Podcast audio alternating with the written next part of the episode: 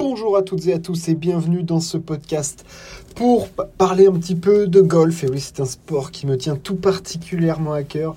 Et le week-end dernier, nous avions le premier majeur de la saison à Augusta sur ce parcours absolument mythique. C'est le tournoi de la saison, le plus beau tournoi de golf. Euh, c'est le tournoi à ne pas manquer, le tournoi le plus exclusif sur le parcours peut-être le plus mythique de l'histoire du golf avec comme objectif ce trophée si symbolique de la veste verte remise par le vainqueur de, de l'année précédente. Bref, toute l'histoire autour d'Augusta est absolument sensationnelle et donc on avait sur quatre jours les meilleurs joueurs du monde qui venaient s'affronter sur le parcours euh, situé dans l'état de Géorgie.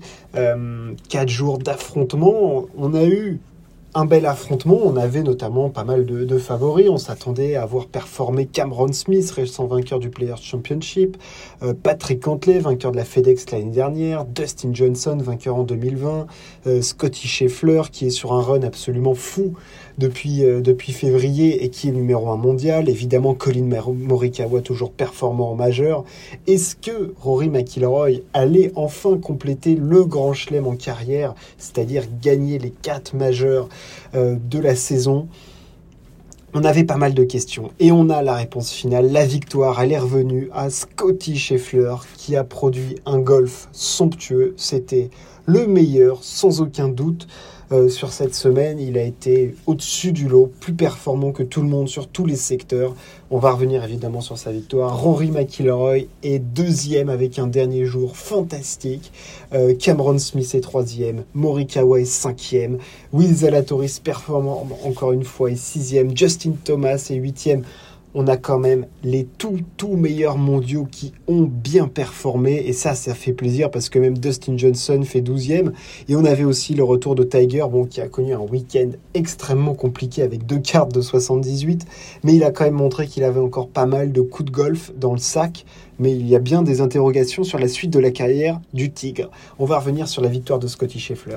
Il a pris les commandes après le deuxième jour, dans des conditions dantesques euh, d'un vendredi où il a fait un temps absolument affreux avec beaucoup de vent, du froid, un parcours qui se défendait énormément.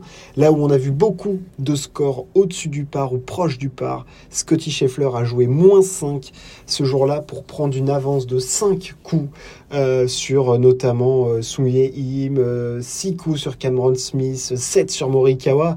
Et c'est vrai que quand on voit Scotty Scheffler qui prend 5 coups d'avance sur un majeur, sachant que le mec est numéro 1 mondial, que depuis février il a gagné tous les plus gros tournois, à savoir euh, l'Arnold Palmer Invitational, il a gagné le dernier championnat du monde de match play, euh, il a gagné son premier tournoi en février.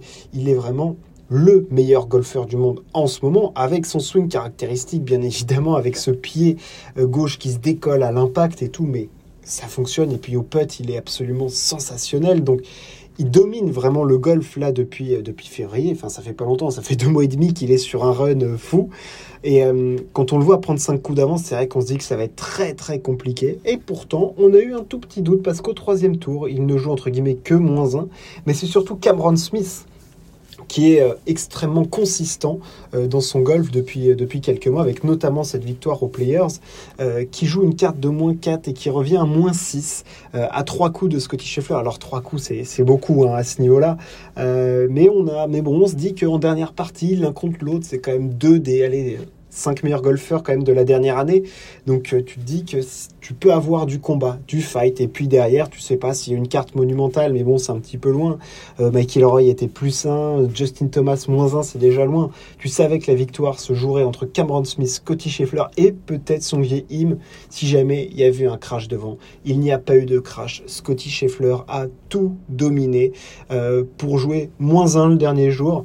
Euh, Cameron Smith a lui craqué en jouant plus 1. Celui qui a été sensationnel, mais qui encore une fois, Augusta s'est réveillé trop tard, c'est Rory McIlroy qui joue moins 8 en faisant des coups absolument somptueux comme cette sortie de bunker au 18 qui est évidemment euh, rentrée dans les annales puisque Morikawa met la même juste après. On a, ouais, Rory c'est extrêmement décevant mais en même temps, il, s'est réveillé trop tard, quoi. Jouer moins 8 le dernier jour, ok, mais avant, il joue deux fois 73 jeudi et vendredi. Il joue un 71 qui vaut moins 1 le, le samedi. Donc euh, il était dans le mix, mais, mais trop loin, trop loin d'un Scotty Scheffler au-dessus du lot qui n'a jamais craqué, à même son double bogey au 18. Euh, il a 5 coups d'avance en arrivant au 18. Enfin, je veux dire, il ne peut absolument rien se passer. On sait que c'est Scotty qui va être sacré. Et il remporte donc son premier majeur, sa première veste verte. C'est comme cette saison, Scotty Scheffler gagne quand même son premier tournoi, son premier championnat du monde, son premier majeur. Il est numéro 1 mondial. Là, c'est quand même une année, euh, depuis février, c'est quand même du très très très lourd. Hein. C'est du niveau Tiger euh, des grandes années, quoi, là, au niveau domination, quand même, ce qu'il est en train de produire. C'est tout bonnement sensationnel. Euh, je dirais pas que c'est jamais vu, parce qu'on en a vu écraser le golf récemment, mais là, c'est quand même un niveau fou. Puis avec une marge sur les autres qui était assez énorme. Et puis mentalement, je l'ai trouvé très très costaud, parce qu'on a vu Cameron Smith euh, qui pourtant démarre très très bien sa partie et il fait deux birdies de suite et il se retrouve tout de suite à un coup de Scotty Scheffler. Et dès qu'il a fallu mettre le petit coup de collier pour revenir, pour passer devant, il a, il a toujours un petit peu craqué euh, Cameron Smith. Euh, voilà, dans la tête, un tout petit peu moins fort que, que, Scheffler sur, ce, sur cet Augusta-là. je m'attendais, je m'attendais à plus de résistance, disons, de, Cameron Smith qui a finalement craqué euh, là où Scotty Scheffler, lui, n'a jamais rien lâché et toujours resté en contrôle de, de, tout. Quoi. Enfin, je veux dire, il était, je l'ai trouvé impressionnant. Franchement, euh, de maîtrise, de contrôle et tout, même s'il nous explique qu'il était extrêmement nerveux, euh, qu'il en a beaucoup pleuré avant de venir sur la partie et tout, franchement, ça s'est absolument pas vu et on, l'a vu pratiquer un tennis de, très très très haut niveau, enfin un tennis, un golf de très très haut niveau, euh, maîtrisant tous les coups, touchant les fairways avec son driver, petant le feu en se sauvant des positions absolument euh, ahurissantes. Il a rentré un nombre de putts compliqués à 2-3 mètres absolument folles.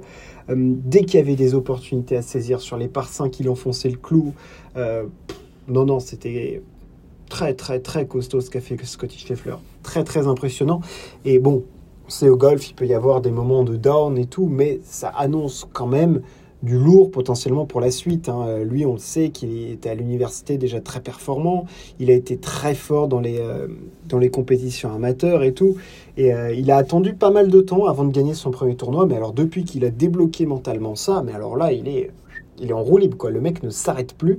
il va falloir être très costaud et s'accrocher. Mais quand on voit la densité du golf mondial en ce moment, c'est absolument fou. Euh, parce que tu imagines que là, quand même, dans les, six premiers, tu te retrouves avec du McIlroy, du Cameron Smith, du Shane Lowry, du Morikawa, du Will Zalatoris, du, du Justin Thomas. Enfin, je veux dire, ils sont tous là, ils répondent tous présents. Et et ça, nous offre un spectacle absolument sensationnel et un niveau de jeu tout, bonnement hallucinant. Bravo à Scotty Scheffler et euh, franchement, euh, je pense qu'on va en reprendre pour la suite. Il est temps pour moi de parler, évidemment, comment ne pas parler de golf sans parler de notre ami Tiger Woods, euh, dont c'était le retour plus de 500 jours après son dernier golf compétitif, plus d'un an après son euh, son terrible accident de, voiture où il a failli euh, y laisser une jambe. Hein. On le rappelle qu'il a la jambe, sa jambe droite, elle est plutôt tordue maintenant. On le voyait à travers son pantalon. on voit qu'elle est complètement arquée. Il a des plaques qui la maintiennent et il les aura jusqu'à la fin de sa vie.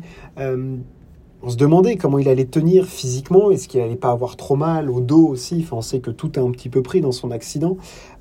J'ai été très très agréablement surpris les deux premiers jours j'ai trouvé ça juste hallucinant ce qu'il a fait sur les deux premiers jours, de se retrouver juste plus sain dans des conditions dantesques, euh, là où, à part Scotty Scheffler, le, le meilleur était à moins 3, c'est-à-dire qu'il était après deux jours seulement à 4 coups de, la gagne. Enfin, il était, à, il était à 9 coups, mais Scotty Scheffler était ailleurs, donc par rapport aux autres, il était plutôt dans le mix. Malheureusement pour lui, c'est rentré dans le rang par la suite, ce qui est complètement logique. Enfin, je veux dire, tu ne te présentes pas dans un majeur de golf sans avoir joué pendant un an et demi et être potentiellement vainqueur. Il a joué deux fois plus 6 les deux derniers jours, c'est évidemment très loin.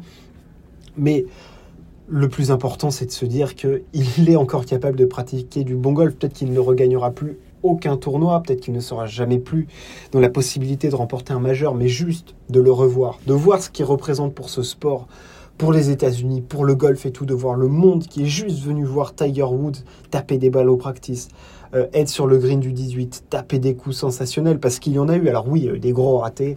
Euh, évidemment, on a vu que au petit jeu, ce qui est souvent son point fort, il a il été un petit peu trahi. Euh, je trouve que le fait qu'il ne puisse plus swinguer aussi vite et aussi fort qu'avant, ça peut être aussi un avantage parce que ça peut lui permettre de toucher plus de fairway, ce qui peut franchement être intéressant, mais voilà, l'important il était ailleurs pour Tiger, c'était pas forcément de gagner le tournoi. Euh, c'est comme si là, Federer, ça fait un an et demi qu'il a pas joué, il se retrouve, je sais pas, en quart ou en demi d'un majeur, bah, t'hallucinerais complètement. Et c'est un peu ce que Tiger nous a fait. Et évidemment, après, il s'est fait éclater par le parcours et par les autres, ce qui est on ne peut plus logique. Il faut pas oublier, il a 45 ans, enfin je veux dire, c'est plus un tout jeune, il revient d'un truc hallucinant. On pensait qu'il allait perdre une jambe, et il arrive déjà à faire ça. Donc l'important, il était là pour Tiger. Ça fait extrêmement plaisir de le revoir. 4 jours, il a pu enchaîner 4 jours de compète. Ça, c'est quand même solide. L'interrogation maintenant, c'est de savoir qu'est-ce qu'il en est. Parce que c'est bien beau de venir jouer à, Augusta, mais est-ce qu'il va jouer d'autres tournois? Il a dit que sa carrière de golfeur en tant que à plein temps, elle était terminée. Donc on se dit qu'il va peut-être jouer les majeurs, un ou deux autres tournois, mais c'est le grand max. Donc euh, voilà, c'est histoire de se faire plaisir et pouvoir profiter encore un petit peu de, Tiger sur, sur les gros tournois. Mais c'est ce qui représente pour ce sport, on le voit, c'est au-delà de tout. quoi. C'est l'idole absolue, c'est la rockstar. C'est le mec. Euh, ah, c'est la légende, c'est la légende absolue de ce sport. Franchement, euh, quel mec, quel mec incroyable. Voilà ce qu'on pouvait dire sur cette Augusta 2022. On a encore eu une édition folle sur ce parcours mythique. Euh, j'espère que ce podcast vous a plu et que ça vous a peut-être donné envie de regarder du golf. En tout cas, moi, ça m'a fait très plaisir d'en parler. Merci de m'avoir écouté. On se retrouve très très vite. C'est soir de Ligue des Champions aujourd'hui. Merci de m'avoir écouté. Ciao. À plus.